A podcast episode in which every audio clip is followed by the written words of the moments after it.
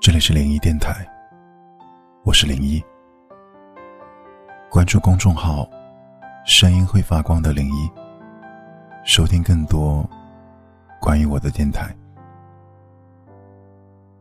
看到过这样一段留言：曾经真的想过要和你过一辈子，可是你的冷漠却让我很累，很想放弃。为了一点渺茫的希望，委曲求全了这么久。可是后来，我终于明白了，捂不热的心，再怎么强求，也没有用。这是一段满含心酸的留言，道出了多少爱而不得的心声。可能在爱情里，我们每个人都曾像这样。奋不顾身的撞过南墙，哪怕是伤得彻底，都不觉得疼痛。只因为心里还有期待，所以对方的一点示好，就能重新点燃内心的炙热。可试想一下，如果对方真的在乎自己，又怎会一再冷落，一再伤害？其实所有的怠慢和无视。都早已暗示我们一个否定的答案。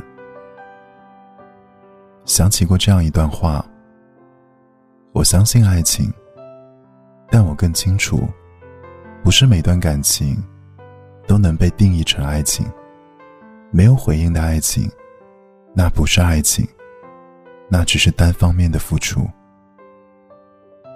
生命中很多东西都可遇而不可求。那些捂不热的心，又何必费力去温暖？白白浪费了自己的一片真心。